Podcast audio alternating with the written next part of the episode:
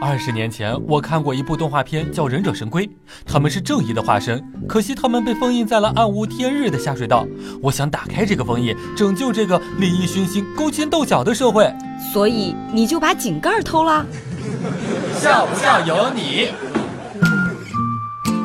什么叫做高调？又什么叫做低调呢？比如说，同样是拿走你的钱，小偷呀就比较低调，无声无息；而强盗呢就比较高调。大姐，把钱都交出来！有一天呀，黛玉哥背着双肩包坐车，车上的人很多，老感觉有人在挤我，包有一种下沉的感觉。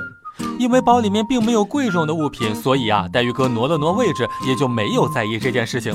结果小偷更加得寸进尺了，我火了，一转身对他说道：“没完了你！来来来，你要语数英化物理政治哪一本书？我给你掏。”小偷看了一眼我，说了一句让我吐血的话：“你看着也不像是上学那个年纪的人呀。”笑不笑由你。昨天带鱼哥去逛街，突然有人撞了我一下，递给了我一台手机。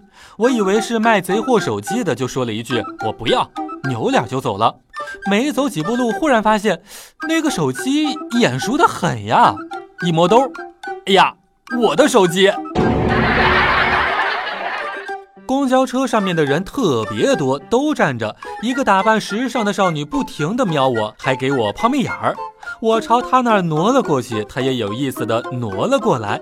我一不小心蹭到了她柔软的身体。哇哦，不错呀！结果下车之后，发现装有两千三百块钱的钱包丢了。不过我想咨询一下大家，两千三百块钱换一个 iPhone 六，亏吗？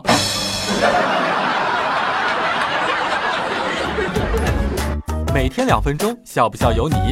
你要是不笑我就不跟你玩了。